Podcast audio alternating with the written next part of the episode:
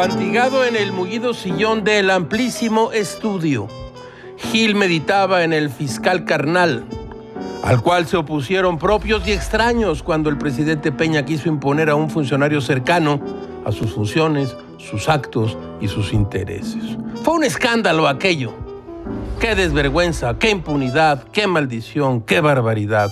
No les faltaba razón a los críticos. ¿Para qué más que la verdad? No hubo fiscal para Peña Nieto. La vida es en cierto sentido predecible. El 15 de noviembre el Senado aprobó con 70 votos a favor y 47 en contra la nueva ley orgánica de la Fiscalía General que cancela la anterior. Morena, el PT y los senadores del extinto PES votaron a favor de esa ley. El PAN, el PRI y el Movimiento Ciudadano votaron en contra. Así las casas, muletilla patrocinada por el no tan olvidable grupo IGA, ¿se olvidaron ustedes del grupo IGA? La nueva ley cancela una Fiscalía General Independiente, como lo oyen ustedes. Con la nueva ley se sustituye a la Procuraduría General de la República por una Fiscalía General de la República, cuya dirección corresponderá a un fiscal general que permanecerá nueve años en el cargo. Gran noticia, pésima noticia.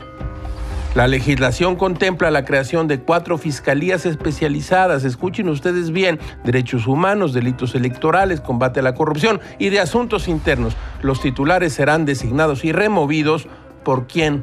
Pues ni más ni menos que por el fiscal general. El presidente electo anunció que buscará incluir a Bernardo Batis, Eva Verónica de Guif Zárate y Juan Luis Gutiérrez Alcántara en la lista que evaluará el Senado. Gil sospecha, no sabe por qué, como que unos polvos de la madre Matiana le cayeron en la cabeza de que Bernardo Batis podría ser el nuevo fiscal general. Oh, sí. Todo es muy raro, caracho, como diría Séneca. Lo que has de decir, antes de decírselo a otro, dítelo a ti mismo.